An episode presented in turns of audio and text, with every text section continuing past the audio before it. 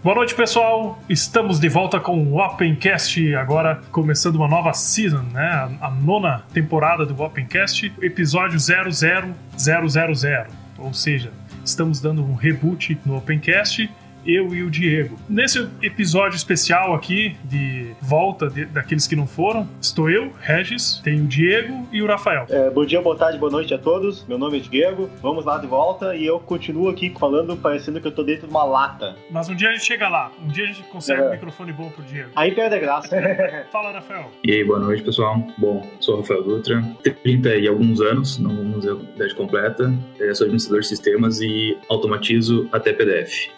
Nós temos uma pauta aqui mais light hoje para a gente conversar. Primeiramente, queremos começar falando sobre o Foz Day Lajeado 2019, que acontece justamente em Lajeado, no, no dia 4 desse próximo sábado. É um evento bem interessante porque ele é plural, né? Tem vários temas que estão acontecendo. Acontece o dia todo lá na Univax. Vamos falar um pouquinho sobre ele. Também vamos falar um pouco sobre o retorno do Opencast, algumas coisas que mudaram. Também vamos falar sobre os canais de comunicação, né? Né, os canais abertos do, do Tecnologia Aberta, o que, que vão acontecer com eles, o site, YouTube, falar um pouquinho sobre o futuro, né, por que não tentar usar nossa bola de cristal aqui para tentar prever algumas coisas e falar um pouco do, do que iremos adotar daqui para frente, um breve resumo dos projetos que estamos trabalhando e algumas notícias que nós escolhemos aqui para falar um pouquinho sobre. Diego, como que tava aí? Tava com saudades de gravar um Opencast? Ah, saudade é grande de gravar, de gravar um Opencast. É que nem o pessoal diz, cara, podcast é que nem uma cachaça, cara. Cara, eu liguei o computador hoje, eu assim, ah, deixa eu. Liguei correndo, assim, esqueci de ligar o cabo de rede, foi no Wi-Fi, tava dando uma, uma latência alta. Quando eu liguei a máquina, eu abri o Skype, assim, mas o que que eu tô fazendo no Skype, cara? Cara, pra tu voltar pro Skype, a cachaça tinha que ser muito forte, hein, Diego? cara, eu abri o Skype, cara, eu voltei uns 5 anos no tempo aí. Pra explicar um pouquinho o motivo da gente ter te convidado aqui para participar do Opencast, você está no arquivo confidencial do software livre. Ai, meu Deus, que alegria. É, brincadeira. Ô, louco, bicho. Eu gostaria que tu falasse um pouquinho, Rafael, dos teus projetos, assim, que tu esteve trabalhando. Eu sei que tu tá. Gente, nós dois estamos tocando é, com o Clemar também, tocando o projeto lá do Foz Day, o site. Depois vamos deixar o link ali pra galera dar uma olhadinha, né? Mas fala um pouquinho, uhum. alguns projetos que tu acha interessante comentar. Bom, proje perdão, projeto em open source, projetos pessoais. Que tu tá trabalhando, que tu tá se interessando? Olha, ultimamente eu tô me interessando bastante, como eu falei no início, é automatizar tudo que é possível. E uma das últimas coisas que eu ando fazendo é automatizar até PDF.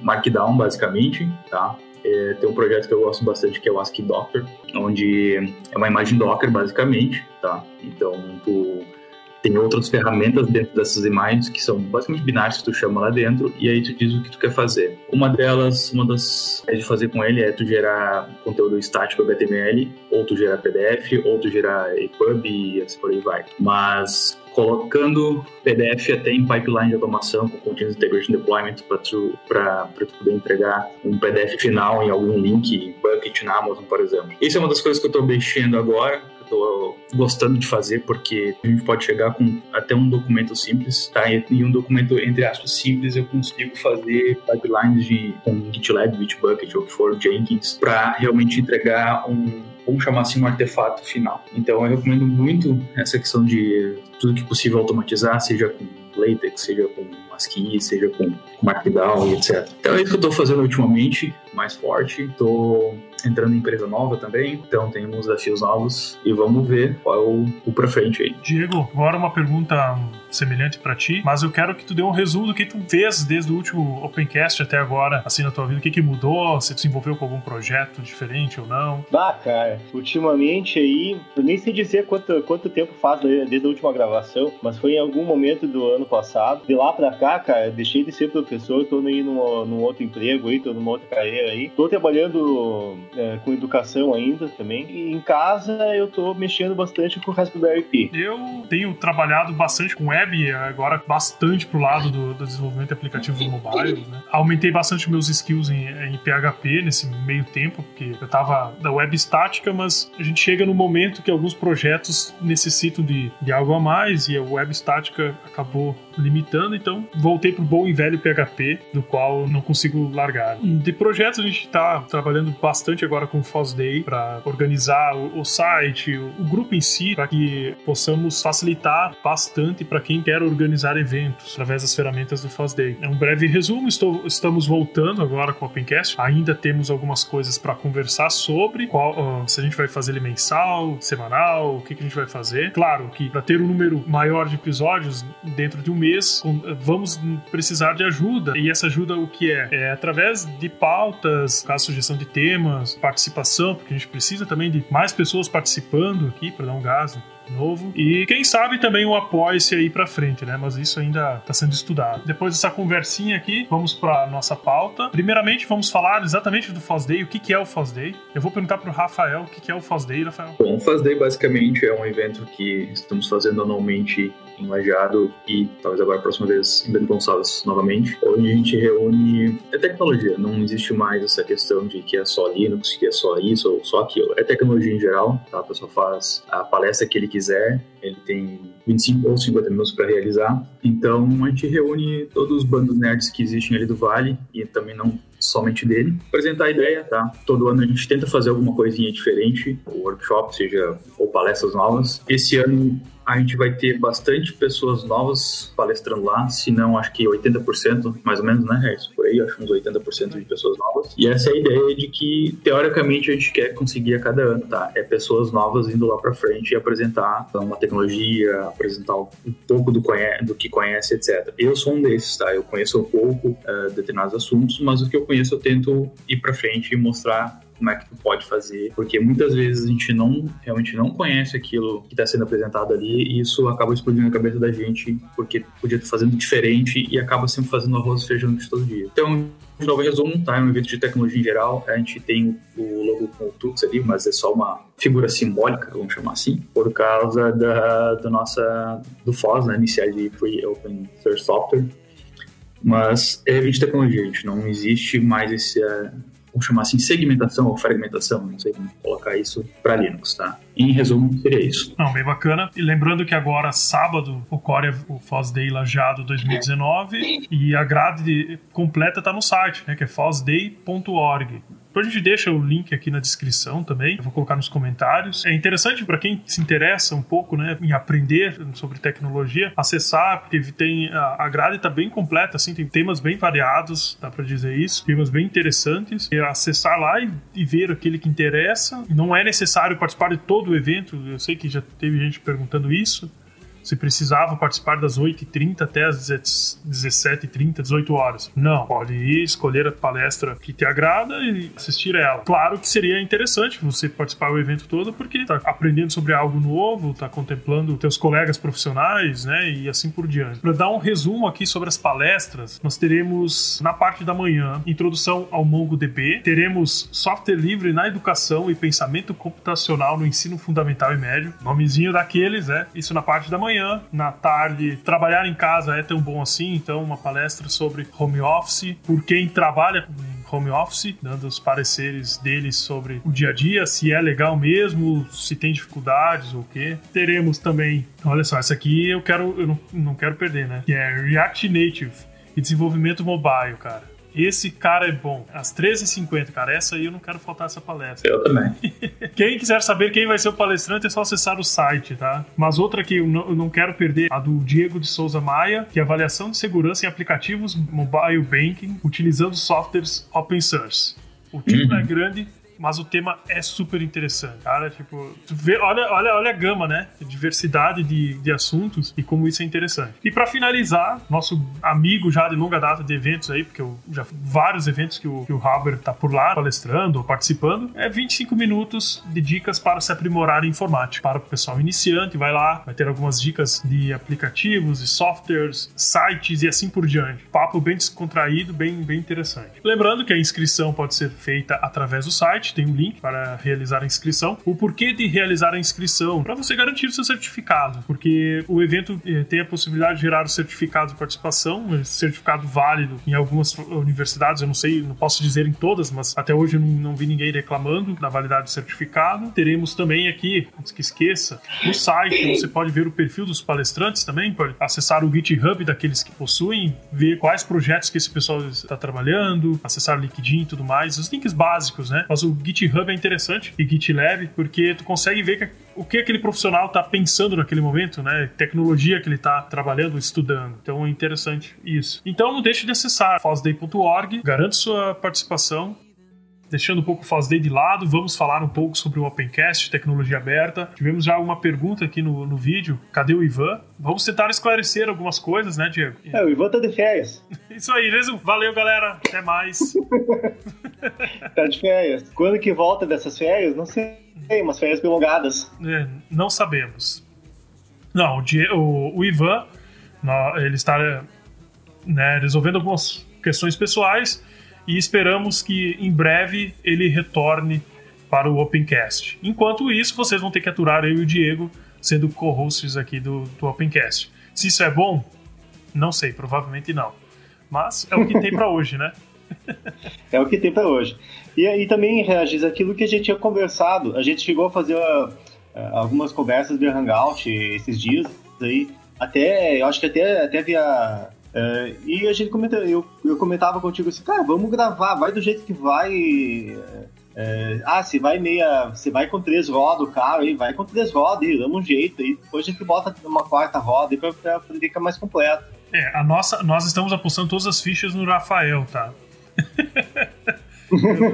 Uhum. Parabéns. Ok. Brincadeiras à parte, então. Nós vamos tentar, com muito respeito, manter esse legado do Opencast. A gente sabe que foi importante, é importante para muitas pessoas, porque foi um canal, tanto YouTube como podcast, para esclarecimento de dúvidas, de conversa aberta entre, entre podcasters e ouvintes. Então, tem uma história aí. A nossa ideia não é desrespeitar em momento algum, mas com as nossas forças manter a ideia viva e trazer novos ares, né? com novos temas, nós vamos estar abordando, dando um pouquinho uma diferenciada aí no, nas abordagens, porque querendo ou não, a gente tem que imprimir a nossa, nossa cara, né, nosso jeito no Opencast também, porque antes o Opencast tinha o jeito do Ivan e do Diego, agora é do Regis e o Diego, o Diego e o Regis, e assim vai. Fazendo um adendo aí, você, eh, não sei se vocês estão escutando um gato aí miando. De vez em quando sim. sim. É, pois é, esse, esse gato se chama Linux. Use Linux. Ele tá gritando, é. use Linux. É, ele tá, tá, tá gritando, ele tá, ele tá na porta do apartamento querendo sair. É tipo, tipo aquela galera que vai nos comentários, né, de qualquer coisa do Windows, assim, e aí já tem o comentário pronto, né? Ah, mas se fosse Nossa. no Linux isso não estaria acontecendo? que daí aí causa o, o comentário reverso, né? Que tem a galera que se, sei lá, saiu notícia assim que olha, veja, kernel Linux não é perfeito. Aí vem o cara do Windows lá, veja, encontrar um bug, pronto, Linux não presta. Tipo, é. é os, os, os, dois lados. E eu diria ainda mais: a gente fez o bingo do, do episódio por causa que é, em todo episódio a gente tem que dar um jeito de falar da Microsoft. Ah, é, verdade. É, já falei, já foi falado ali, ó. Abri que o Skype, tá, já, já, já teve assunto aí.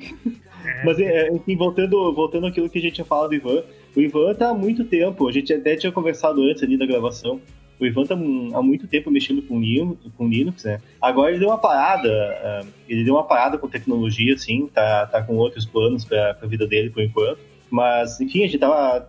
O Opencast tá, tá no ar desde 2011. É, cara, já faz bastante tempo. Eu tenho uma experiência com Linux um software livre com Linux é um bom tempo, assim, pelo menos assim, de tentar mexer com ele, né, desde o começo. E o Ivan, ele, enfim, eu só vou dizer, só vou dizer uma coisa, ele começou com, com Conectiva Marumbi. Eu nem, eu nem sei que ano é isso, mas é, é, é antigo. Eu suspeito que é 1900 e, e alguma coisa, 1990 e alguma coisa. Ou seja, né, isso diz muito sobre ele, sobre quanto tempo ele tá envolvido com isso. Por exemplo, já não é nem praticamente não é nem minha geração, né, cara, o Conectivo, porque eu tava Sim. quando o Conectivo tá sendo lançado, eu tava, sei lá, cara, brincando na rua lá. é, É, faz parte, né? Agora a gente vai, vai ir. Vamos manter o Tecnologia Aberta como canal no YouTube. Realizamos um, uma mudança aí na identidade visual do Opencast. Coisa leve, na verdade, assim. Mudamos o logo, mudamos o local de onde estão, estão hospedados os podcasts, mudamos o feed coisa leve. Regis, onde é que está hospedado o Pencast agora? Após um estudo longo, chegamos à conclusão que o Anchor, uh, Anchor.fm é um lugar muito bacana. Pelo menos para nossa proposta, estamos hospedados lá, então existe um novo canal para chegar aos Opencasts, que é Anchor.fm Anchor.fm barra Opencast, nossa página lá, e o que nos permite, ou que na verdade nos facilitou a entrar no Spotify, então Sim, o Opencast está no Spotify. Estamos no, no Spotify, estamos no iTunes, onde qualquer outro agregador, né, também, de uma maneira mais simplificada e melhor, né? Centralizando a, a hospedagem dos, desses podcasts, uh, diminuindo os nossos custos também, porque eh, os podcasts estavam hospedados no host um host pago, e aí isso acabava gerando mais despesas ainda, né? para um projeto que a gente faz por amor, porque se fosse por dinheiro, já teria largado os microfones. Né? Sim. Então... E Regis, só fazendo um adendo aí, que uh, o fato do podcast ele ser uma coisa que a gente hospeda, uh, tipicamente é hospedado em algum lugar que nem o Opencast era até, até o ano passado, uh, hospedagem própria, é o lado bom e o lado ruim ao mesmo tempo do, do podcast é o fato da, da, gente poder gerenciar o conteúdo. Claro, a gente continua gerenciando o conteúdo, só que a gente está colocando ele em uma plataforma que, que permite distribuir os, os arquivos .mp3 do, dos episódios, uh, que a gente tenha, uh, não tenha custo para poder fazer essa hospedagem. Para nós isso é importante hoje. É, é muito importante, porque, como o Diego falou, ao mesmo ponto que nós temos uh, vantagens, por exemplo, de ter liberdade sobre o conteúdo, postar como nós queremos postar, no formato que nós queremos postar. Isso, essa liberdade tem um custo que é que são os, uh, os custos do servidor. E ao longo prazo isso acaba afetando bastante os nossos bolsos, né? Com o Anchor, uh, algumas coisas não estão claras ainda. A gente vai de repente mudar futuramente, nada impede, né? Mas Sim, com, claro. com o Anchor a gente não tem custos com a hospedagem dos podcasts. Claro que tem as limitações, mas nós estamos abaixo dessas limitações. Por exemplo, do tamanho tamanho do arquivo, da duração do arquivo, então a gente já, já otimizava antes. E uma coisa legal de hospedar no próprio servidor é que tu é obrigado a otimizar esses episódios para não ficar tão pesados e tudo mais, né? Então isso é. já estava já tava, é, preparado. E fazer podcast, tá? Em última instância, a gente poderia gravar um, uma, um conteúdo nosso e, em última instância, hospedar no YouTube. Mas o YouTube, enfim, é, quem, quem acompanha conteúdos no YouTube sabe que o pessoal do YouTube está cada vez mais sofrendo para poder conseguir monetizar de alguma forma. Então, o pessoal é, acaba tendo muita restrição sobre o que, que vai falar no YouTube, o que, que vai é, mostrar na, no vídeo. É, enfim, o pessoal tem muita restrição no YouTube. Assim. Ainda é uma plataforma bacana para vídeo, mas ele tem muita restrição, muita, muitas restrições. E para fazer hospedagem de áudio, o Anchor é uma alternativa bem interessante. É, até existem outras, outras possibilidades para fazer hospedagem de arquivos de áudio, é, ou com um custo reduzido ou sem custo também, mas o que se, o que se apresentou da melhor forma para nós nesse momento foi o Anchor. É, e, e né, nada impede, como a gente falou, uma alternativa surgir, mas até o momento acho que tá legal. A gente está no Spotify, iTunes, né? O feed antigo está apontando para o atual, então quem já tinha cadastrado não tem problema, continua recebendo os episódios. Uh, a gente pede para essa galera das antigas recadastrar, de repente, para não ficar com esse apontamento, né? Pega o, o feed atual, uh, mas é bem, bem tranquilo, né? Tá, tá, aí, tá funcionando. Pra mim continua funcionando, eu não mexi no meu celular e eu só. Eu só, eu só dei um refresh nele, assim, eu limpei o que tinha e, e mandei baixar de novo, mas funcionou beleza, cara, muito liso. É, eu, eu particularmente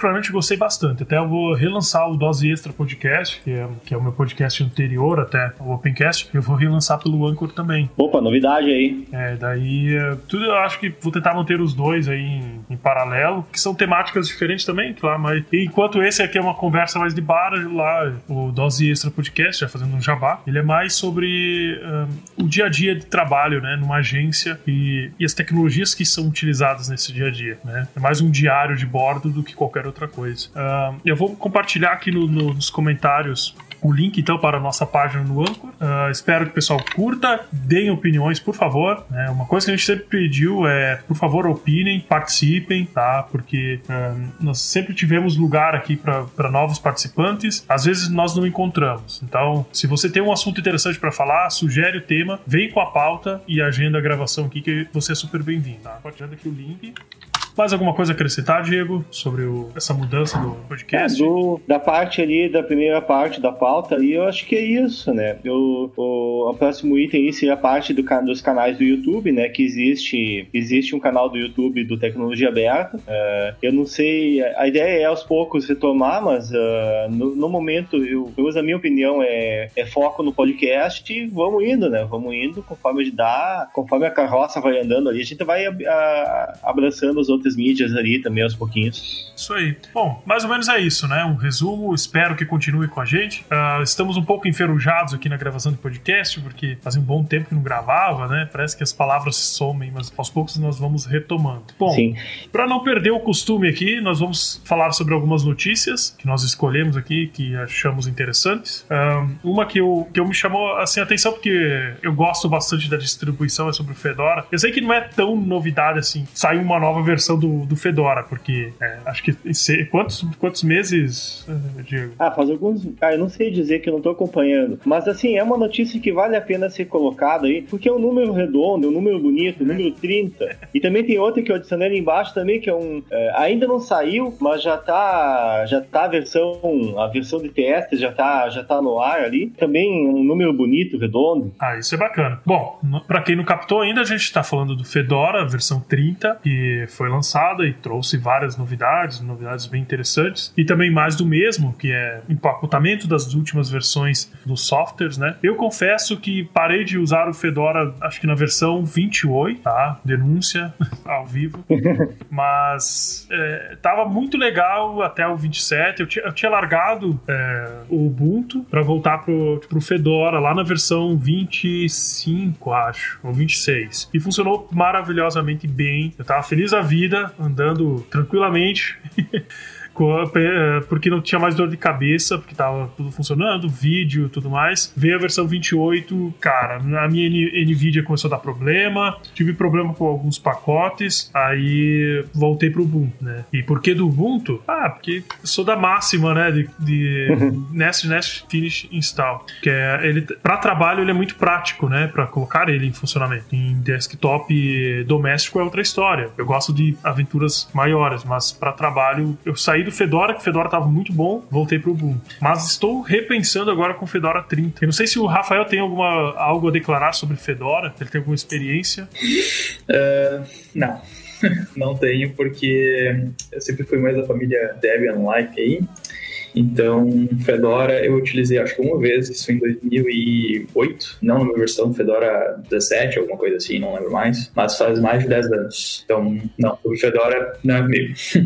É, e o Fedora eu, eu acho interessante, assim, porque se tu quer uma experiência boa com Gnome, uma, uma experiência praticamente de Gnome puro, eu gosto do Fedora para isso. Mas devido a esse ciclo de, de, de, atualizações, é complicado tu tá com teu computador de trabalho comprometido, porque daqui acho que seis meses vem uma nova versão, e aí tu tem até um tempo mais de suporte, mas já começa, sabe, ver tudo, todo mundo abandonando aquela versão para migrar para próxima. Então, então vale aquela máxima lá, né? Que o Fedora é a eterna distro de testes do, da Red Hat. Então, mas eu, eu acho interessante. Eu gostei do, do 30. A gente falou, falou, mas não, não disse o que tem de novidade, né? Uh, como a gente falou, ele tá com as novas versões dos pacotes do Gnome, né? Isso a gente tá falando da Spin Gnome. Teve algumas otimizações de desempenho. Uh, me parece que tá mais fácil para gerir os drives de vídeo. Teria que testar para ter certeza, porque todo mundo sabe que dor de cabeça no Linux é drive de vídeo. Cara, nunca vi, é a coisa que mais dá problema, mas não é porque Linux não presta, né? Porque... É,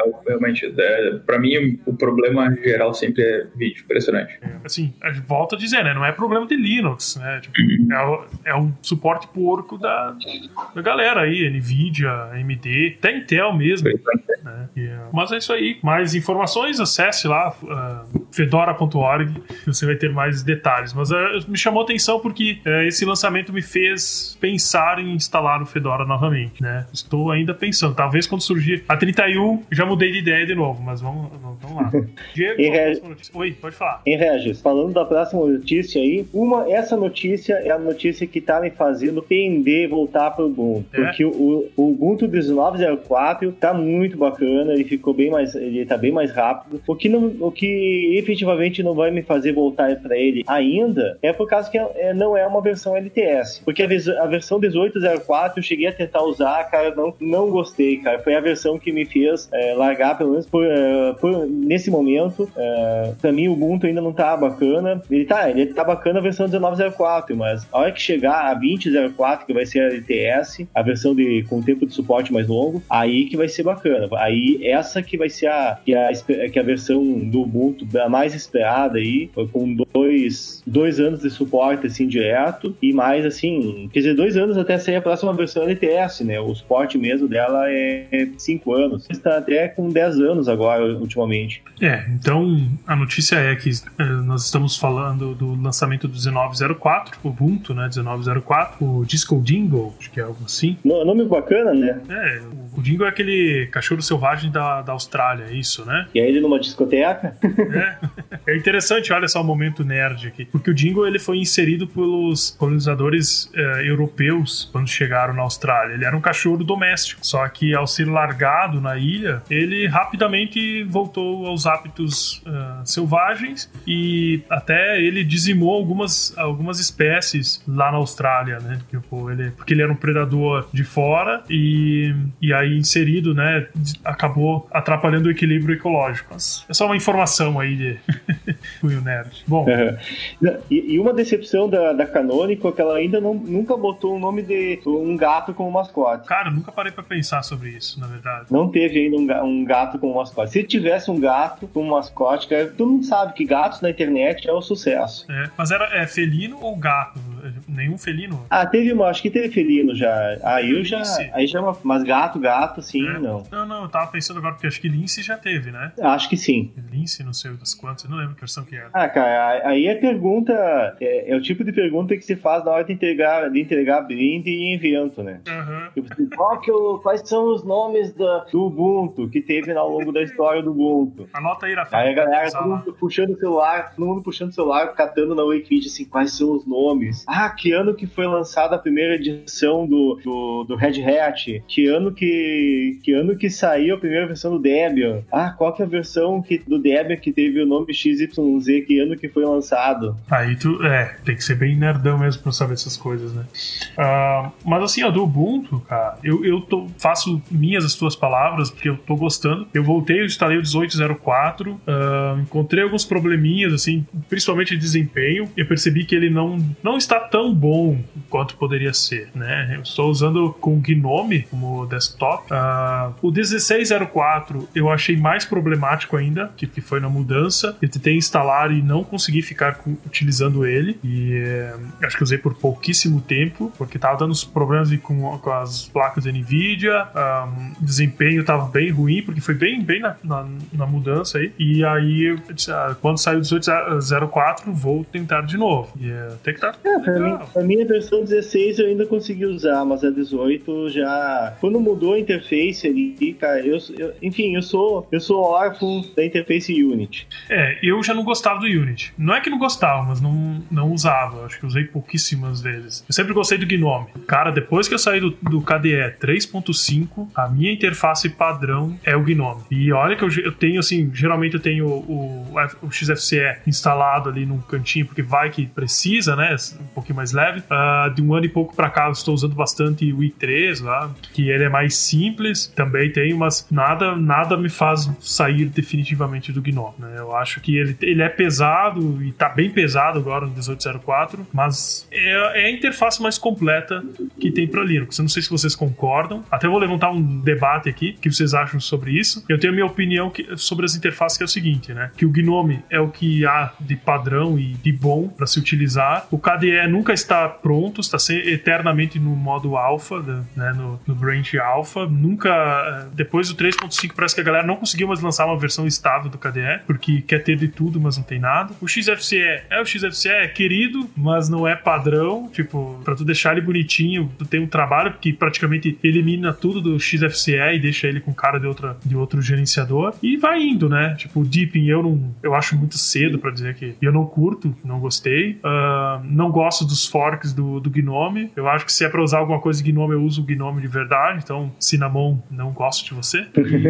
E, e assim, vai indo, né? Plantando polêmica. Eu não sei. Vocês usam o que como desktop padrão? Alguém, alguém tem que dizer aí que gosta do Window Maker. Eu não, eu não gosto, já gostei.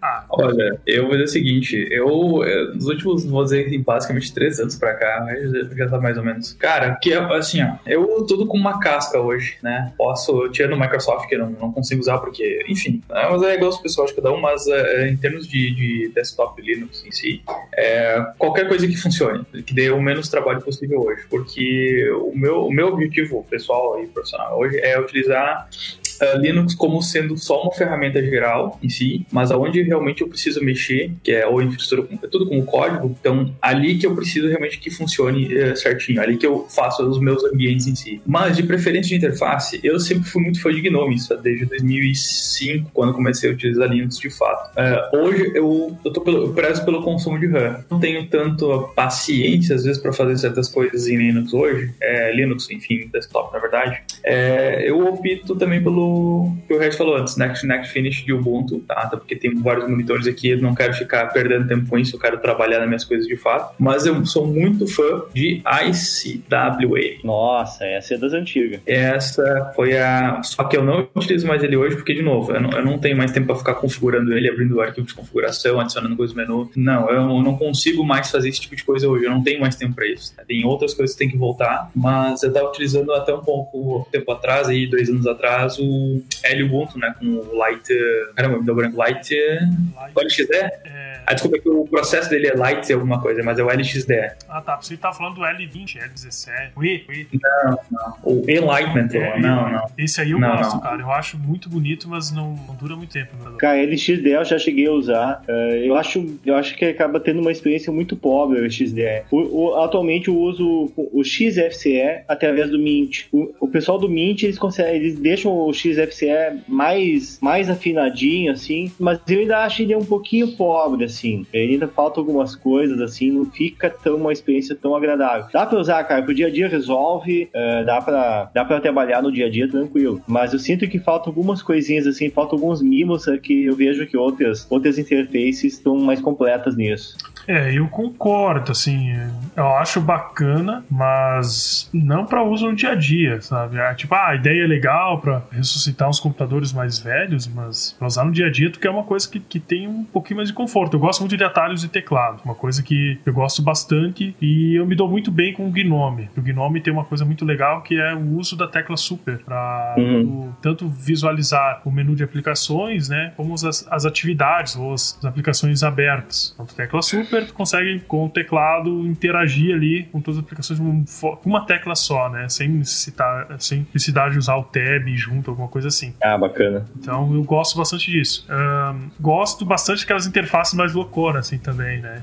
Eu acho muito massa, tipo o E, o i20, né? Que eu acho que foi o último que eu, que eu testei. Que ele tem todo um visual assim. Cara, eu, eu acho ele muito bonito. Sempre gostei, cara. Do, e, e ele. Só que, sei lá, tem umas coisas que não são tão, tão práticas para serem utilizadas, né? Mas como o Rafael falou, é, não, também não tem esse apego todo, né? Se precisar trocar de interface, a gente troca. Não tem. Porque para mim, a, a, ferramenta de trabalho é o, o ambiente em si ali, o, o uso do Bash, do, a facilidade Sim. de tu setar um servidor, né? Subir o, arquivos de configuração assim. Por isso que eu uso, uso o GNU Linux. Não é porque. E talvez eu não do Bash, hein? Eu já tô começando a abrir mão do Bash já, hein? Eu digo isso. aí, aí, aí já é um nível que eu não cheguei. Né? Pra SH, pra SH. Só SH agora. Mais levezinho. SH puro? Achei SH que tu ia puro. dizer um ZSH ou. Não, não, não. não. nesse nível tanto assim. É porque Docker, principalmente, todas as imagens, ele vem com SH uh, padrão ali dentro, tá? É justamente porque senão tu tem que ficar quase que escovando as coisas, né? Aí, cara, a ideia de tu automatizar e fazer as coisas em prol do teu tempo, em prol de N milhares de coisas, pô, aí tu for, ah, não, vou botar porque é mais leve, mas te dá cinco vezes mais trabalho, por não, também não é, não é esse o ponto, né? Tipo, aí tu dá aquela, aquele conflito interno, né? Mas Bash é meio, muito mais pesado do que SH, e como justamente Docker, principalmente nas imagens, é a questão do tamanho delas, tempo de boot, entre aspas, vamos chamar assim, então SH realmente tem uma grande vantagem. E aí cada vez mais eu tô desapegando até as tava passando as coisas pro GitLab aqui, eu tava usando SH e tava com a mentalidade bash ainda, né? Então acontece. Mas tô aos poucos me livrando. Ah, legal, porque eu não, sinceramente, assim, já testei alguma coisa diferente de bash, de, de SH, né? Por exemplo, né? usando, porque eu tenho servidores com FreeBSD no ar. E por padrão tá com, acho que é o ZSH. O, não tô lembrado agora, mas é assim, mas não é nada ao nível do que o Rafael faz, né? É só é, faz as configurações básicas aí, usa um, um VI API, né? Certo? Algumas configurações e, e, fica por aí, né? Porque ainda não tô tão avançado assim, até, até uh, usando mais Docker ultimamente, na, de tanto conversar com o Rafael, né? De ele incentivar para, né? Até botar uma pressão quase lá no projeto do Foz Day, que ele tá configurado pra gente trabalhar. Então uh, é legal, porque automatiza de verdade. Não é papo de, de podcast, papo de, de nerd geek aqui, não. É papo de, cara, porque automatiza automatiza, porque tu, tem tu faz uns scripts, eu, eu comecei a adotar essa política também. Então, cara, tem meus templates e projetos, meus scripts prontos para começar um projeto muito mais fácil, né? Tu leva muito menos tempo, tu padroniza as coisas e só personaliza o que de fato precisa ser personalizado. Isso é bem interessante. E Regis, fazer uma pergunta aqui, uh, pulando uma notícia da pauta aqui, depois a gente volta ali. Uh, fazer uma piada, quase uma piada aqui. Windows 10 ou Debian 10? Cara, e eu largar o Windows? que é que... Não, não, não, não, não existe largar largar o Windows. O Windows não larga de ti. Não existe isso, cara. Eu, até hoje eu não consigo largar o Windows. Tu, tu, sempre acaba caindo nessa porcaria. Sempre. Não, interessa o que tu faz. Ah, precisa usar tal coisa. Cara, tem, cara. Tem. Tem certas coisas que, infelizmente, temos que admitir que só funciona melhor em Windows, cara. Principalmente vírus. Funciona, cara. É tá levando a sério. Tá levando a sério é. esse. Não, não, eu tô, tô sacanagem e eu tô falando sério ao mesmo tempo, assim, mas não tem, cara. Sendo bem honesto, tem coisas que eu já admiti pra mim mesmo, cara, não adianta. Assim, ó, não adianta bater de frente com coisas de Microsoft porque funciona melhor lá, tá? Mas funciona por que melhor? Por causa, cara, por N milhões de motivos, por dinheiro, por pessoas trabalhando, é, o pessoal acha que software livre tudo cai do céu. É, eu tenho um laptop da Dell aqui, uma placa Radeon aqui, cara, não rola, não funciona, cara, não funciona o driver, não funciona. Assim, é, por causa do suporte que a empresa dá, ou melhor, que não dá o suporte decente pro negócio. Então, realmente, funciona melhor em Windows, placa gráfica, porque tem um suporte, tem um maior é, nível de usuários na plataforma, então funciona melhor lá. Então tem certas coisas que eu já admiti pra mim mesmo que realmente funcionam melhor lá. Mas, felizmente, o que eu preciso pro meu dia a dia, eu não preciso deles, né? Uh, a não ser jogar e coisa do tipo. Mas tu sempre acaba caindo Microsoft. Cara, é impressionante, assim, é, diretamente. Querendo ou não, cara, é que existem algumas gigantes aí que direto, indiretamente ou diretamente tu acaba é, ficando cercado por elas, né? No sentido assim, cercado que eu digo, imagina ali que tu tá numa ilha e, e tem, de alguma maneira, né, essa tecnologia tá se aproximando de ti, porque a gente tem que lembrar que Microsoft não é só Windows, né, cara? Hoje tá em todo lugar. Exatamente. Tá, tá muito oral. Mas voltando à pergunta eu, do Diego. Eu diria ainda que, que não é mais o, o Windows, é uma coisa pequena na Microsoft hoje em dia. Hoje é muito mais a nuvem do que a, o Azure, do que o, o produto Windows. Exatamente. E tende, né, dando de futurólogo porcaria nenhuma aqui, e tende a Microsoft, uh, desculpe, o Windows, o SO Windows, a tende a morrer, assim como um todo, porque ninguém, ninguém exagera, né, claro. Mas cada vez mais a gente está indo para um menos uso de desktops, menos uso disso, menos uso daquilo. Então, a tendência é a, a fatia cai consideravelmente, tá? A não sei que precise de estação de trabalho, coisa do tipo, e a gente conseguir mudar isso de alguma forma aí nos próximos anos, mas no geral, aquele grande volume de usuários que a gente tinha, não tem mais. Na Índia já pulou geração, tem, na Índia já não, tem as gerações de agora, aí que nasceram, sei lá, 5 anos para trás ou um pouco mais, não tem desktop em casa, é tudo telefone. Então, quem está mais consolidando para essa parte de SEOs, vamos chamar assim no contexto final, é realmente o Google e, e, Apple. Basicamente é isso. Então, cada vez mais o uso de Microsoft, Microsoft Windows em, em laptops, em desktops, tende a cair. Se eles não mudarem essa fatia, e eu acho que eles estão justamente se projetando, e já, obviamente, ligaram muito mais tempo disso, é, o Windows vai, vai morrendo, vai morrer um pouco. Assim como eu acho, sinceramente, desculpa, mas eu acho que Linux também tá morrendo, tá? Porque da forma como a gente conhece ainda. Desktops a gente nunca conheceu, vamos ser honestos entre nós aqui, que nunca foi o forte de ser o ano de Linux em desktops, já existe há 20 anos. Uh, sim, teve um crescimento, é claro, mas uh, esse Linux hoje também eu acredito que vai dar uma guinada grande por causa de Kubernetes e OpenShift e stacks para criar outras stacks, né? Plataformas que criam outra plataforma, plataformas. Então, tanto Microsoft como Linux, eu acho que esse declive vai acontecer bastante. Mas aí, voltando ao contexto original, é, eu vou de Debian dessa, só para deixar claro. ah, também prefiro Debian, né, cara? Mas. Ah, suspeitei desde o princípio. É. Senão a gente poderia avisar pra galera que a gente vai falar do Windows agora no Opencast, tá? Tudo sobre o Windows, a gente vai falar sobre como remover vírus, como instalar o drive de disquete. eu tenho uma teoria, eu tenho uma teoria também. Eu, ontem a gente tava jogando, inclusive, um Battlefield 1, e aí eu falei assim, cara, eu tenho uma teoria de que uh, o, o, a Microsoft, o Windows em si, ele é o Baidu, e o Baidu foi um fork do Windows tentando se dar bem, entendeu? Porque, tá louco, cara. É, essa é a minha teoria, não sei se... Se é verdade, mas assim... Mas olha, Rafael, é, desculpa, desculpa te interromper, não, não, pode interromper à vontade. É, eu tenho uma, uma teoria, quer dizer, não é, não é minha essa teoria, eu tô copiando de alguém que eu não lembro quem que é, mas eu não duvidaria, uh, uma, uma de, duas teorias. Uma é de que o Windows em algum momento vai se tornar gratuito, pelo menos para uso doméstico, isso é, já é quase certo, que em algum momento vai acontecer. Faz sentido. E a segunda é que, eventualmente, o, o Windows ele possa vir a ter um kernel Linux.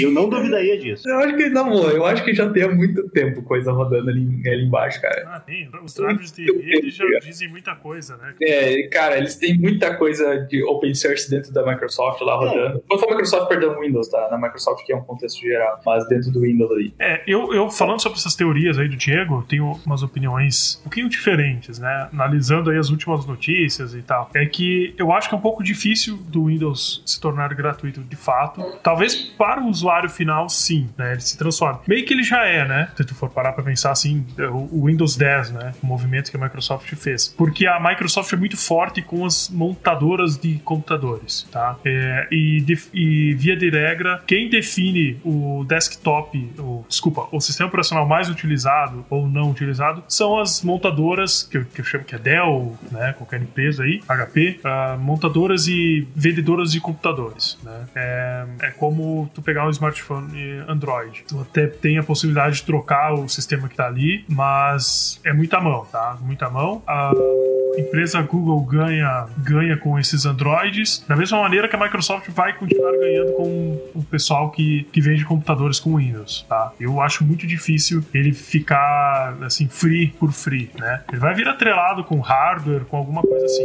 Claro que o modelo de trabalho vai o modelo de negócio vai mudar, né? Isso sim eu concordo que talvez o Windows do futuro ele seja muito mais próximo daqueles thin clients lá que é basicamente um, um SEO só para conectar na rede e, e deu, né? Trazer tudo da rede, mas eu, cara, eu, eu posso, eu quero, eu quero que nem eu tô que nem o Mulder do, do X-Files, do Arquivo X. Eu quero acreditar, porque eu, cara, eu espero que, que algum momento aconteça isso de fato, porque já existe isso, obviamente, tal, mas não existe da forma como eu tô imaginando que poderia chegar e não tem, não tá tendo esse boom de fato. Cara, o telefone do cara. Eu quero, cara, simplesmente tá, eu tenho Bluetooth aqui, tá? Eu quero conectar um tecladinho Bluetooth, quero botar uma telinha, vamos chamar assim, um, um iPadzinho, qualquer tela, qualquer coisa do tipo. Cara, se conecta ali, ou eu consigo, porque é USB-C também hoje padrão, então USB-C, eu tenho um monitor aqui que é com USB-C, perdão, um adaptador com USB-C. Cara, eu plugo nele aqui, então já tem energia, ele já consegue passar tudo. Eu boto um tecladinho Bluetooth que assim, e cara, rodo o meu Linux, roda o meu que eu precisar, roda um Chrome OS, roda o que for. Cara, hardware a gente tem bastante hoje, GB de RAM, 6 GB de RAM, 4 GB de RAM tudo mais.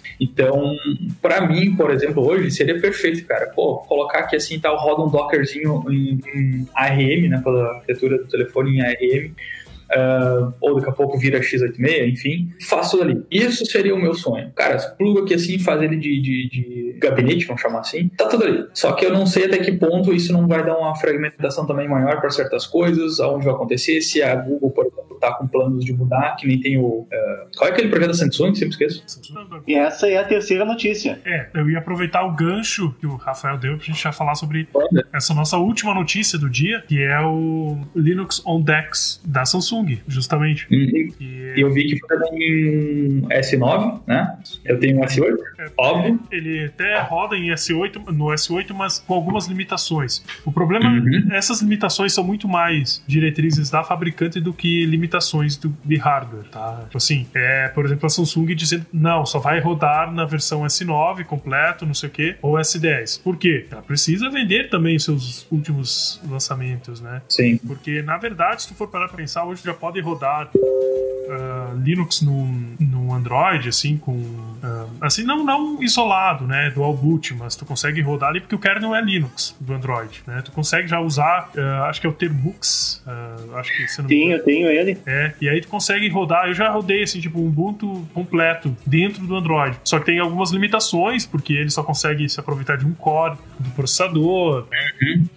É, essas questões que eu tô falando, essas limitações que tu tem que é, complica, sabe? Porque o core dependendo, não rola, sabe? É, Muito lento. É, eu tava testando um servidor web, porque assim, eu tenho um, um um Xiaomi e, cara, ele tem é o Xiaomi Redmi Note 5 Pro, tá? É, tipo assim, ele tem um hardware legal, assim, mas é, o problema maior é, por exemplo, velocidade de leitura escrita. Eu coloquei um servidor web ali para rodar dentro do, de, do, do, celular e fazendo os testes, o problema maior é a velocidade de leitura escrita e, claro, com esse 1 core aí, ele acaba limitando também, né? Porque tu, já tá num ambiente, uh, não é um ambiente uh, full para esse cara. Ambiente real mesmo. É, e aí tem a limita, limitações do core, daí tem leitura escrita que a arquitetura de um celular é, é diferente, né, do smartphone. Então Totalmente é isso, é, então é isso também que estão debatendo sobre o Linux on Dex, que a Samsung está vindo com algo novo que está dando mais poder para esse Linux que está rodando aí dentro, né? E só que ao mesmo tempo ela se depara com essas limitações, principalmente a questão da arquitetura, porque o Ubuntu que está rodando ali dentro, ele precisou ser otimizado. Por mais que a gente tenha versões para ARM desde, cara, acho que desde o Debian 4, sei lá, eu acho que eu não sei, eu tô chutando, mas eu sei que faz muito tempo que a gente tem uh, suporte à, à, à arquitetura ARM, né? ARM. E, só que não é só a arquitetura do processador, né? São as memórias, uh, os, o, a leitura escrita, né? Porque tem algumas diferenças, mas não é impossível. Eu tinha um Nexus 4 e com ele, cara, eu rodava o Ubuntu Phone nele. E com ele eu tinha Ubuntu terminal ali, show de bola, cara. Podia. É que não era USB tipo C. Então tinha algumas limitações para conectar em, em, em, monitor e tudo mais, mas se houvesse essa possibilidade lá com o Redmi Note, uh, com o Nexus 4, já teria algo nesse sentido. Tu vê que o poder de processamento, o poder do dispositivo tá ali, tem que ser feito algumas adaptações na arquitetura, mas até o momento não é explorado. E o que a Samsung tá fazendo eu acho sensacional, porque eu vi os vídeos, me deu muita vontade de comprar um S9 ou um S10. É, o que eu tenho a dizer a respeito do DeX ali, é a proposta de ter um, um dock para botar o celular e transformar ele em computador é uma coisa que vem desde o Motorola Atrix de 2011, acho que é, 2010, 2011, e um, pelo menos um projeto da Canonical de, da Canonical de colocar um Ubuntu embarcado em um celular, uh, né, em um aparelho de celular para, enfim, o celular virar um, uh, virar um desktop, virar uma CPU que tu acopla ele num monitor grande, num teclado confortável, num mouse e usar esse celular como se fosse a CPU, uh, que tenha pelo menos uma tela e um, e um teclado confortável, uh, isso é, a ideia não é definitivamente não é nova. Claro, uh, essa ideia começar a funcionar de uma forma minimamente decente, de uma forma agradável, é uma coisa mais recente e através do DeX. Cara, eu, novamente, eu achei a ideia muito boa. O, nós temos poder de processamento. Até quero ver se o, o Rafael, que tem o S8, se ele pode fazer uns testes mais pra frente, não sei como que tá isso, e, e nos informar como que, como que foi, como que foram esses testes. Vamos ver, vamos ver. É tudo questão de tempo. Tudo questão de tempo. Esse é o. É. o só não se compra, né? É. Mas Cara, eu sim, tô testar porque eu já tenho, eu tenho o Nexus 5 aqui também, tá? Já existe também os projetos com o Ubuntu rodando em cima do Nexus 5. Mas eu acho que eu vou. É, o Nexus, nossa, tá meio, meio. Seis anos já de uso, quase seis anos. Complicado. É, o meu Nexus 4 também. Eu tava mantendo ele, tipo, ah, cara, sempre tinha um, uh, tinha um projetinho diferente. Sempre era Nexus 4 e Nexus 5 que, que eram compatíveis, né? E aí eu testava, tinha aquele. O, é, como que é? Sei o Fish OS, eu acho que é, né? Que é lá da, da Finlândia, que é do pessoal que tava fazendo o Maemo da, da Nokia. Não sei, não sei se estou falando gringo aqui, mas que é também um sistema operacional Linux, baseado em RPM. Eu não sei se é Fedora, acho que OpenSUSE provavelmente, mas que ele é independente, ele não é Android, né? E tinha versão para o Nexus 4. Só que também, como o Rafael falou, daí com o passar do tempo, uh, o, o carinha começou a aregar, né, cara? E aí a melhor coisa que eu fiz foi uh, ter, ter passado para frente, né? Bom, mas eu acho que é isso, né? Pro primeiro episódio, deu pra gente conversar bastante, pelo menos matar a saudade, né, Diego? Ah, sim, é, pelo menos pra, pra matar a saudade aí. Meio perdidos ainda, mas vai indo, né? Uh, nós vamos agora pra finalização. Agradecemos a todos que assistiram até aqui. Uh, pretendemos manter um calendário bem interessante aí de, de gravações. Vamos, vamos continuar conversando. Novamente, mandem um feedback, por favor. Se quiserem mandar pelo e-mail, é opencast.tecnologiaaberta.com.br ou através da página no Facebook. O YouTube mesmo tem a aba de comentários, se manifestem. Um, sugestões de temas, principalmente, né? Que a gente quer organizar um calendário aí com os temas. Bom, para finalizar, tem uh, uma coisa diferente aqui. Eu quero que sempre que possível nós, uh, os participantes aqui, consigam dar dicas de de produtividade para a galera que está ouvindo o podcast ou assistindo a gravação. Bom, eu vou começar por mim mesmo, né? Eu tenho a dica aqui que eu implementei aqui na dose extra e tô gostando pra caramba, que é o Nextcloud, que é o antigo OnCloud. Até vou deixar o link aqui.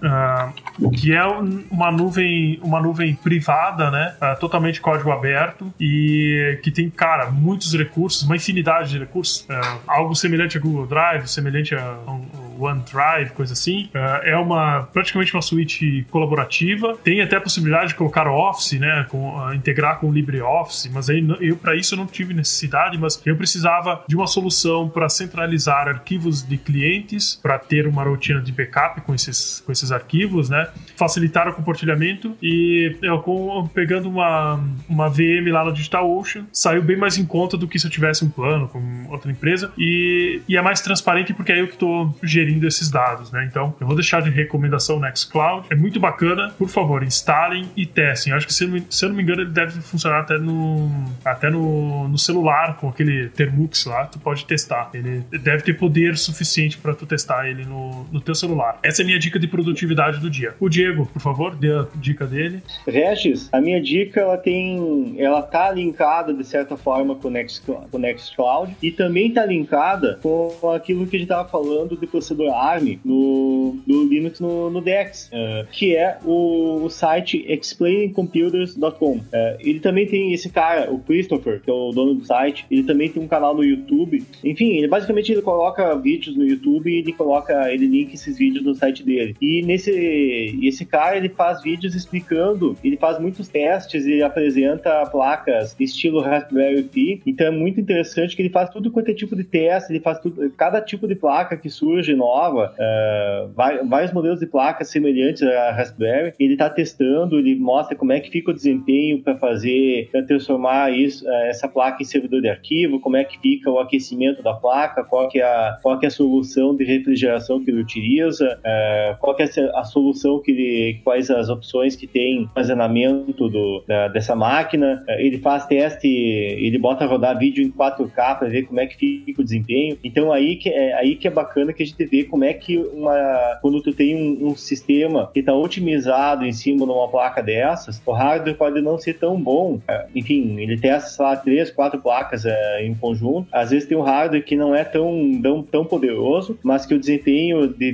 de reprodução de vídeo ele fica muito bom porque ele está rodando em cima do Android, por exemplo. E quando seria de esperar que ah, o Android, ele porque os aplicativos eles são feitos, eles não estão diretamente no, no hardware ali, tá, ele tem uma camada de software aí, é, aplicativos. Mas enfim, é, é, é, é, interessante de ver assim os testes que ele faz. É muito bacana. Uhum. Enfim, para quem gosta de, de single board computers, é, máquinas estilo Raspberry Pi, é bacana esse, esse canal, esse site aí também. E eu não lembro se ele chega a mostrar, mas enfim, é bacana para quem curte Raspberry Pi é também botar rodar no Raspberry no Nextcloud é, ou, uma, ou outras soluções semelhantes, né? Uhum. Ah, bacana. E Rafael, tu, qual é a tua dica de produtividade do dia? Olha, super simples, super direto. Se alguém não fez ainda, recomendo fortemente. É, dentro do Gmail, tá, uh, temos a. Eu não sei como é que eles estão chamando agora, esqueci é, se é extensão, enfim. Uh, dá para acoplar dentro do Gmail, uh, Dropbox, Evernote, ou Trello, ou whatever. Tem o Tasks também no Google. Google. Então, basicamente, por exemplo, eu uso bastante o Trello, tá? Então, se tu receber um e-mail ali dentro e tem algumas informações que tu acha acho importante que tu vai ter que resolver aquele. Enfim, é um e-mail que tu tem que fazer alguma tarefa, vamos chamar assim, tal. Tu tem alguma demanda para fazer. Simplesmente tu clica no lado direito, vai ter o íconezinho do Trello e ele basicamente pega o conteúdo desse teu e-mail e vira um card. Então tu só, colocas a, a, a data para quando tu quer terminar isso, tá? Mas ele já puxa todo o conteúdo do e-mail, ele tenta sempre parciar o máximo possível e para deixar o card o mais bonitinho possível e tu simplesmente escolhe qual o, o teu board, né? Qual o teu quadro que tu quer deixar aquele uh, aquele, aquela task ticket, seja o nome que tu for dar, e pronto. Então tu fica todo organizado dentro de tasks num teu num board do Trello. E aí tu acessa por telefone, tem aplicativo do Trello e etc. Bacana. Bom, então é isso aí. Por favor, assine o nosso feed, é, sigam nas redes sociais, acessem o site e vamos ficando por aqui. Um até breve e lá vamos nós. breathe out. You won't never fall through and breathe in, breathe out. You won't be misconstrued. So breathe in, breathe out. You won't fall through. And breathe in, breathe out. You won't be misconstrued. So breathe in, breathe out.